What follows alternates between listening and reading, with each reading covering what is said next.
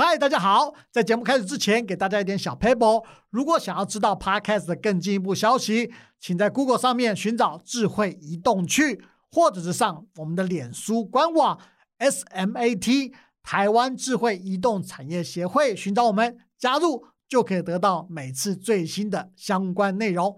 别忘了给我们五星评价哦！Let's go！哎哎哎，要去哪里爬爬 Go？交通工具很重要哦。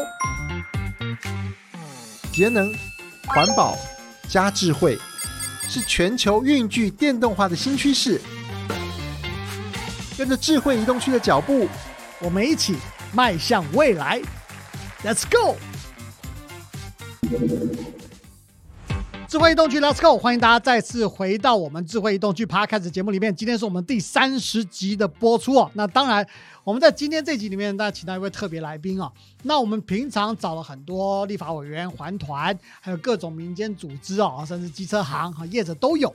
那我们这请到中央级的这地方官员，但事实上整个环保业务哦，其实跟大家最息息相关的是地方级的环保官员啊。因此，我们今天非常极度荣幸的能请到在这方面有卓越成绩的台中市环保局局长陈宏毅局长来到节目跟大家来聊天。那陈局长各位可以先跟大家问个好？好，各位智慧移动区的朋友，大家好。那我是台中市环保局陈宏毅，那很高兴有这个机会啊，来跟大家聊一聊我们对这一种。运具啊，或者说我们这种汽机车啦，或者我们空屋的一些议题，一起来 open mind，大家放开心胸聊一聊。没错啊，这真的是非常重要的议题。我想这也是从去年二零二一年开始哈，我想从 COP twenty six 以后，大家尤其在台湾这边开始真正重视。所谓的环境零排放啊、空污啊相关议题，大家觉得跟自己越来越近了。尤其这种天气的一些变化，大家都说：“哎，这个好像该注意了。”所以，我们今天特地来聊这个题目。那当然嘞，我就直接请问局长哈，在第一阶段的关键话题的第一题就会出现喽。会让台中市的卢秀燕市长上任以来，其实非常在乎的施政目标之一，就是改善台中市的空气品质。那他当然不但成立了所谓空气品质改善委员会呢，也制定了所谓的蓝天白云行动计划，来全面管制所谓空气污染。那我就要请问局长，那这个计划到现在目前成效的状况如何？可不可以跟大家分享一下？好，那我们来讲这个有哪里不一样？第一个，市长卢市长他都亲自主持，而且有些局处首长没有到的话，他也会点名点名。所以他根据这个蓝天白云计划，他希望各个局处一定要落实，因为他很清楚。先公后私，先大后小，所以政府机关一定要带头做。那政府机关要带头做，那各个局处的首长一定要非常重视。好，所以这个我亲自在看，这个跟过去的县市首长是比较不一样的地方。是，那透过这样子强力的管考，那亲自主持、亲自盯，那所以我们发现我们的绩效确实是不一样哈。那过去我们从一百零四年到一百零七年呢？这四年大概我们的 PM 二点五平均值是二十一点三，嗯哼，那到卢市长现在已经上任三年多了，那从一百零八年一直到一百一十年这三年，平均值变成十六点七，OK，也就是大幅进步了二十二 percent 左右，百分之二十二，百分之二十二，不是一趴两趴，是里在里趴，嗯哼，好，所以这个是很大的进步。那从这个数字里面啊，大家也许会看说，哎，不止台中市进步啊。全国好像也都进步，嗯那这是事实，因为我们根据的中央的数字，对。可是我们有一个更关键的数字，嗯全国为什么进步？因为因为台中。市的中火，我们先大后小，先公后私，嗯我们抓到最关键的，嗯，其实这是过去、现在、未来学术界、行政界，不管中央地方，因为每一根烟囱有它的排放量，对。都很好算，而且这些排放是即时连线，它的浓度都即时连线的，所以它排多少单位的这些污染物出来，其实一直都有在统计，很清楚的啦。对，那我们可以发现，过去的这些数据里面啊，真的全台湾在固定污染源里面，就是台中市减最多。嗯，好，所以我们两百五十公尺高的中火的烟囱啊，影响范围比较大。嗯好，所以我们一减下来。很多都跟着减下来，了解。当然还有一些是境外污染的减少，这也不可否认，是哈，也不可否认。不过境外污染或者气候因素都不是我们能掌握的，我们能掌握的还是自己要有效的把这些空污减量下来。了解。所以有这个数字的背景，那很多人就在看这个数字的背景后面的故事。那看到后面的故事，就发现，哎，那台湾真的做对了，台中也做对了，抓到最关键的来减量才是最有效的。了解，那所以的确哈，我想这几年其实大家也一直在讨论说，台中的空气品质有没有在逐渐改善的一个状况哈，这是大家所讨论的一个议题。那在整个的改善空污计划里面，其实当然包含很多面向，其中有一个叫移动污染源，好，这是大家常常讨论，其实而且感受更深的，因为不管是汽车、机车，都是大家平常。生活上所必须要用的东西，所以感受很强。那在台中市的多项计划里面，其实很积极的推动所谓的运具电动化，尤其是在电动机车的普及率跟使用性的方便性上面，其实环保局这边都特别规划了很多政策。可不可以跟我们分享一下，你们到底做了哪一些事情，以及你们现在觉得自己的成果是怎么样的？好，我们来看一下为什么我们这么重视移动污染源。你先看看那背景，台北、双北有捷运，好，它有捷运。它的大众运输系统是大家最羡慕的。那台中市它目前只有一条捷运通车，高雄已经有两条了。好，所以这个部分在基础上，我们在捷运的建设相对的比较慢。那比较慢的部分就必须要靠私人的载具或者其他公车的。所以我们已经推动了双十公车，在全台湾大概坐公车最幸福的地方在我们台中。台中，那当然，对我们这些所谓的电动机车的部分，我们也希望。因为不得已嘛，我们捷运没有人家方便，那我们至少在公车的部分，在所谓的电动机车的部分，我们也要让台中市的民众他们能够有感。所以我们在电动机车这一部分啊，我们会推的比其他县市来的用力。它的背景最主要在这里。了解，那整个的成效部分，不管是在电动机车的普及率啊，或者是我们知道现在你们在所谓的换电站上面也推的算非常非常积极，这方面有没有比较具体的成果跟大家分享一下？好，那我用所谓的数字来跟大家说明一下，我们到一百一十年底啊，我们已经快八万辆的这个电动汽车了。哦，这个短短三年而已。那另外的话，我们的成长率啊是六都第二，大概我们增加了两百多 percent。也就是两倍多哦，两倍多。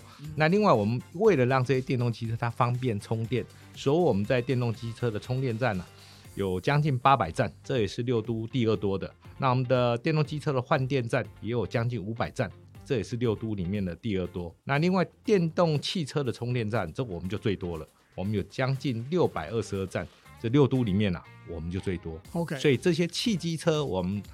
又为了方便它充电，因为它实际上是一个新的移动工具，那所以在充电站的部分呢，我们必须给这些爱用电动机车的这些或者电动汽车的这些民众啊，一个最好的支持。那给他们方便的充电站，就是我们市政府这边能够服务他们最好的方式。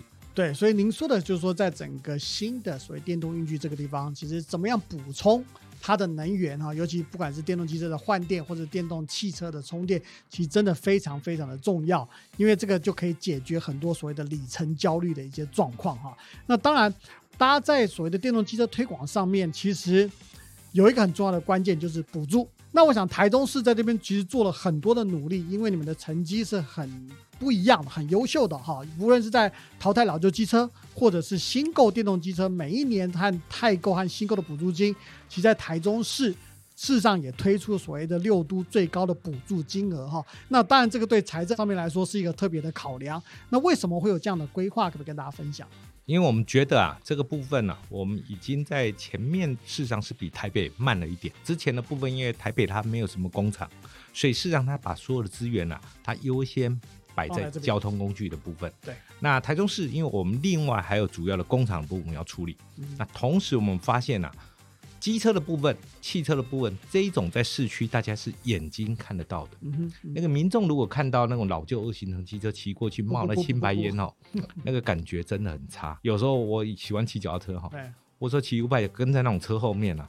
我完了，我就完了，他们来都留意了，可是又追不过他哈。对，哎，又追不过他啊，所以这个部分就我我们就会想到说，那如果我们能够来大幅的来补助我们的民众，让他们在电动机车的这个汰换也好了，新购也好，都有全国最高额的补助，那我相信诱因出来，民众自然就往这个方向啊来购买。所以我们觉得这个部分要由政府来补贴。好啊，这样的引导，哦，政策工具引导，其实环保来讲就只有两个工具，一个就萝卜，一个就棍子。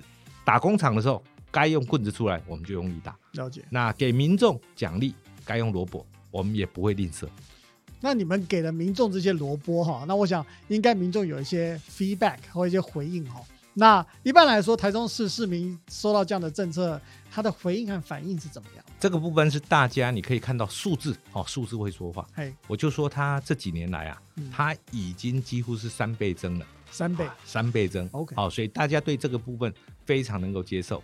好，那早期因为我们这边有一个大肚山嘛，哈、嗯嗯嗯所以有些哦，有些在爬这个珠山觉得会有问题，可是几次下来发现啊，哎，不要说爬大肚山啦、爬那个我们叫做一三九公路啦，或者什么那些更高的，嗯我觉得都没有问题哦，都没有问题。所以大家实际上去领略了这种电动机车的好处之后啊，我最近以前在看我们的市政府的有些单位，我们现在全部要求公务机车要改成电动化。OK OK，早期还有一些在山坡地附近的区，他们会说他们有什么山路啦、什么什么，所以希望能够买传统的。那 OK 那几次下来，我发现签这种公务人越来越少，越来越少。因为他们买了这种电动机车之后，发现了爬坡力其实不输传统的这些燃油机车呃汽机车。对对。OK，那您讲到说公务车的电动机车化嘛，对不对？那我想台中市应该有相关的一些计划在这边处理，对不对？因为我知道北部这边，尤其台北市这边，他们已经开始做了。那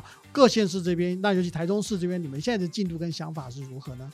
好，目前我们是所有的公务机车只要汰换，那一律是以电动机车为原则。我现在就开始了。对对 OK 已经我们执行了大概两年、三年左右了。了解。那如果他们要特别要买传统的燃油机车的话，还要上大千到市政府，那也要经过我们环保局把关。了解。那通常这时候我们是当黑脸的，我们是当黑脸的，对对对，因为我们觉得没有爬不上去的啦。那您刚讲说台中市其实不管在太购或者新购这边给一般民众的补助，其实是六都相当好的哈，是最六都最高的一个状况。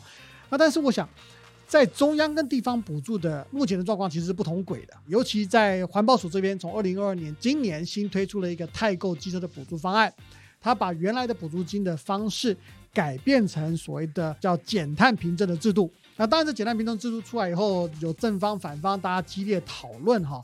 那您怎么来看？就是新的一个制度，来自中央的这个补助，换新的制度来说，对一般消费者的想法和到底成效如何，您有没有一个看法？我觉得环保署愿意站出来第一步，有所谓的减碳凭证哈，嗯这是很不简单的一件事。我相信环保署内部也克服了很多不同单位的意见，嗯，那终于可以发出来我们减碳凭证的认证。对，哦，所以这第一步我们觉得是要支持，了解。而且要觉得说引领大家往这个方向走。那至于说新购或者汰换啊，这步我们当然觉得如果诱因不够，环保署其实它会再把诱因再加进去。嗯哼嗯哼，各位可以注意到，过去它只有汰换老旧二行程机车，对，后来它把老旧机车也拿出来汰换，嗯，所以我相信这个所谓的碳权这个凭证的部分啊，现在也许它只限于汰换，嗯，那也许他觉得说诱因可以再加大力道，他就会把新购的也纳进来。好所以我相信他政策会滚动式的来调整。是您讲到这个新购东西，对，因为很多人的确像您说的，对新购这边的有没有简单凭证这边是有一些想法的哈，因为尤其是年轻人首购族这一块，他们在年轻，比方有些人十八岁的话，他的成年礼就是要买机车嘛。那可是，在买机车的时候，他就发现说，哎，他跟其他人买机车都是买同样一台电动机车，但是如果你有东西可以换的时候，换购就有减碳凭证。可是，如果你是真的重新买一台的时候，你反而以现在的制度来说，没有减碳凭证，所以就出现所谓的同车不同命的状况。对年轻人来说，他们觉得有点匪夷所思了哈、那当然，地方政府的想法不一样，或者说您在地方政府环保局这边，您认为说新购这边，其实中央政府可不可以有一些考量吗？还是我觉得哈，以我们现在台湾的这种所谓的交通状况哈，对，机车我们一下子要让它不见是不可能的。嗯那年轻人每年都在出社会，每年都有需要这个代步的需求。嗯那我相信这个所谓的减碳凭证啊，如果能够纳进去新购的部分，会让整个电动汽车，会让台湾在节能减碳的路上啊，走得比别人扎实，那也走得比别人大步。那我相信这一步啊，早晚中央一定会跨出来。OK，好，那我现在讲到一个任何城市哈，我想每一个城市里面，当然尤其是台中市嘛，那在降低空污，还有现在整个的环保减碳，都是它的一个主要任务所在。好，那甚至于也跟现在所谓的我们大家常常听到一个词叫做永续发展，哈，其实都有相关联性。那台州市政府在这边，尤其是环保局这边，在永续发展这边有没有所谓的短、中、长期的计划，可以跟大家分享一下？好，那我简单来讲哈，为什么空气品质会跟我们的长期的环保减碳是相关的？嗯哼，其实各位可以想象哈，地球从来的能源都是从太阳来。那我们过去两百年，我们烧石油、烧煤、烧天然气，其实这都是过去太阳它把我们地球的动植物，过去长期千万年、亿万年下来，好，透过所谓的地壳变动啊，或者气候变迁，把它储存在我们地底下的能源。嗯哼，那回过头来，这些能源在这两百年几乎快被我们人类用光了。，OK，所以，但是这种行为的结果是怎么样？结果就是我们地球升温，那这个代价非常大。所以我常常在讲哦，各位可以知道哦，女生希望比较年轻，男生也希望比较年轻，嗯都有三个关键字，叫做什么？抗氧化。嗯哼，嗯哼，好、抗氧化抗。氧化，地球要不要抗氧化？当然也要啊，地球是一个生命体。嗯哼，那这个抗氧化，大家可以知道，燃烧就是最剧烈的氧化，所以我才说这一次的 COP 二六应该要让很多人觉醒，所有的燃烧行为未来的关键技术啊，就是控制不要燃烧，但是又能够有能源。嗯哼，好，人类是因为懂得用火，所以人类主导了生命。嗯哼，那懂得用火之后，工业革命是懂得怎么控制火，在锅炉里面。，OK，哦，所以英国、美国、欧洲，它又主导了整个世界这两百年来的走向。嗯，那未来呢？未来就是谁能够控制不用燃烧行为，但是又能够有能源 OK，的使用，嗯将来它就主导了整个人类，甚至整个地球未来的走向。，OK。那所以您说这样的方式，在台东市的所谓的永续规划里面，也是用同样的思维逻辑在做这样相关的规划吗？对，那用这个思维逻辑里面，我们影响到人们的指标，总是你一个短中长期，你一定要有个目标值。是的那其实就是扣在我们所谓的 PM 二点五。，OK，为什么？PM 二点五它是一个燃烧行为会产生的一个复合因子，嗯哼，不管你燃烧出来是硫氧化物是氮氧化物，最后它都能够微粒结合在 PM 二点五里面。好，所以 PM 二点五是一个广义的，最容易代表你到底有没有减碳，你到底空气品质有没有变好。所以我们在短期的部分呢、啊，我们在一百一十四年，我们就希望 PM 二点五能够达到十四微克。那也要跟各位报告一下哈，今年的一二月份啊，台中市就首次在一二月份的空品的平均值只有低到十四点四微克，是第一次进入十五微克，在冬天。我必须强调，通常台中市的空气品质全年平均起来比国家标准这几年只高一点点。OK，那会高的原因就是我在冬天比较差，嗯我在夏天比较好。，OK，那这一次在冬天一二月，竟然可以达到十五微克以下，等于它平均值到了，对不对？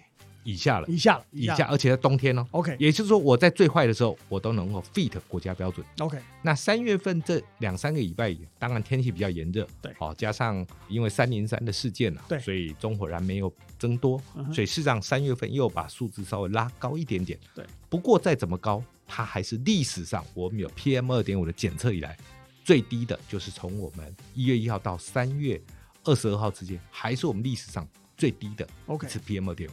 所以我定这个目标啊，在一百一四年是十四微克，那在二零三零年我们希望能达到十二微克。嗯哼，那很多人会讲哦，怎么那么多年才进步个两三微克？嗯哼，各位要报告哈、考试哈、我们要从六十分考到八十分，好，可能大家加加油，多念一个小时书就可以了。OK，但是你要从九十要进步到九十五，真的难度，很高因为其实我们台湾的背景浓度实际上是比别人还高的。，OK，其实这背景农户就是你单位人口的承载量，嗯加上它先天的气候条件，所以一定会有个背景值。这个背景值绝对不是零，嗯，好，这这绝对不是零的背景值嗯，因为你有人的活动，市场就会有这些的排放。，OK，好，所以我们背景值会比其他国家，因为我们人口密度真的是全世界数一数二高的，所以我们的背景值也会比别人来的吃力一点。了解。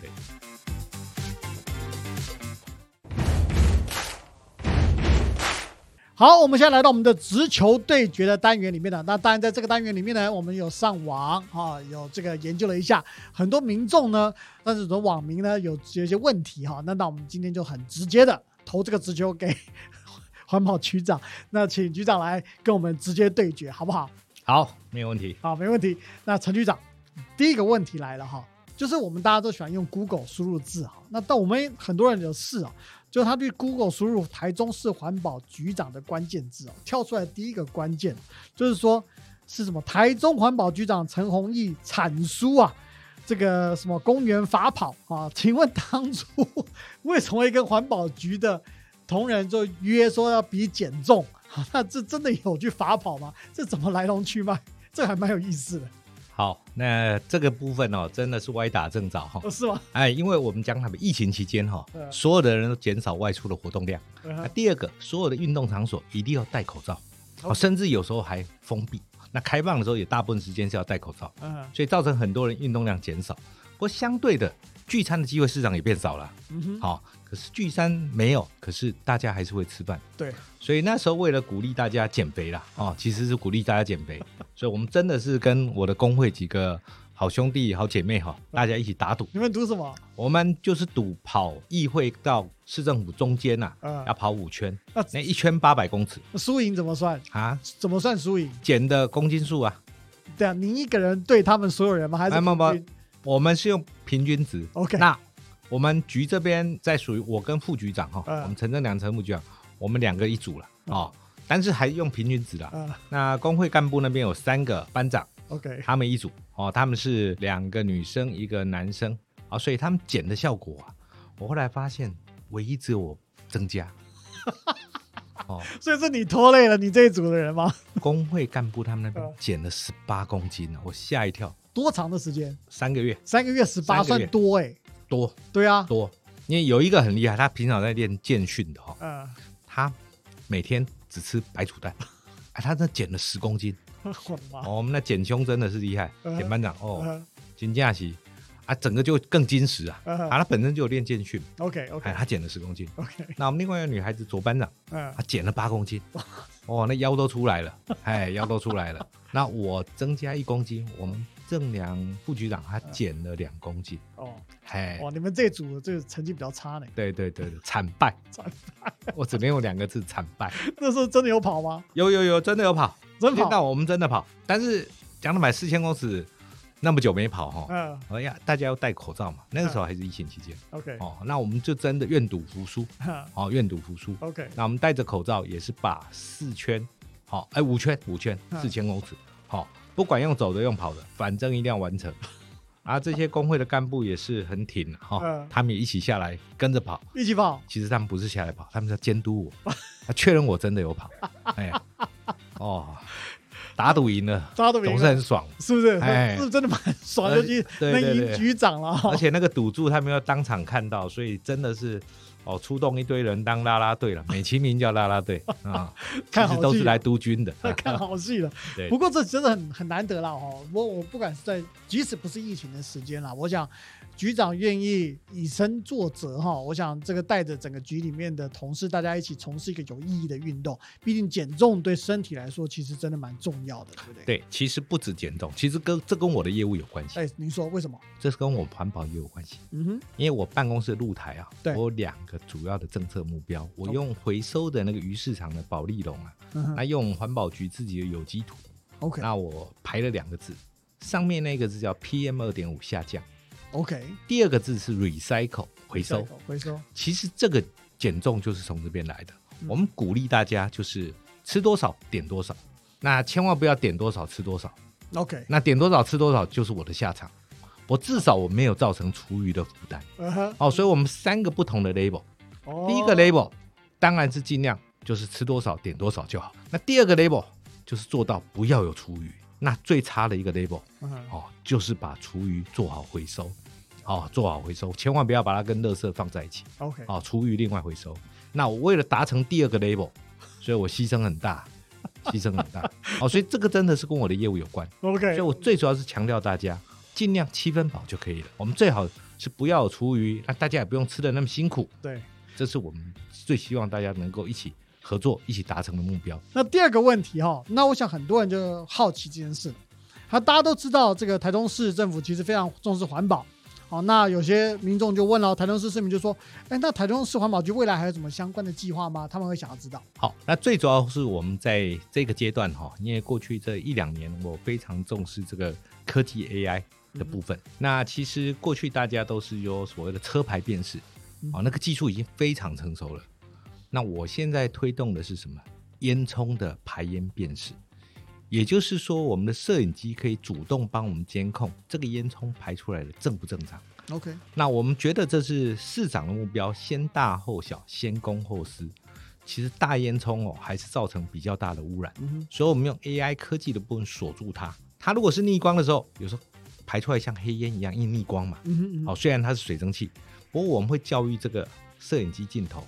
哦，这个电脑让它去学习，下午几点它就开始逆光，因为它角度固定，看那个烟囱角度固定，所以未来我们会在深化这些相关的科技稽查。那以后我说怎么稽查？是人在爬去烟囱采样吗？不用，不是了，对不对？不用。我跟我们同仁讲，以后是只要空气一不好，该应变的时候，你的无人机就飞上去烟囱直接取样了。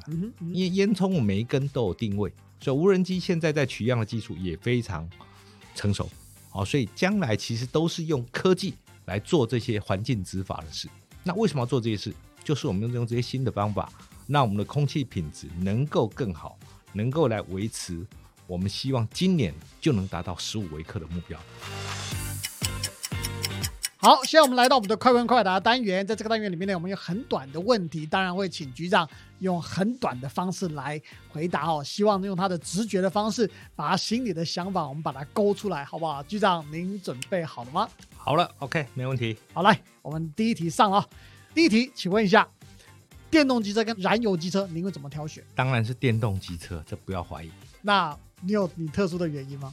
我觉得电动机车真的看起来比较帅，这是第一点。啊，第二点，它骑起来真的也比较顺，操作简单。嗯，好啊，对我们来讲，它又不用换机油，嗯，更好。哎，所以是 OK 的，所以没有第二个选择，没有第二个选择，唯一的选择。好，电动机车。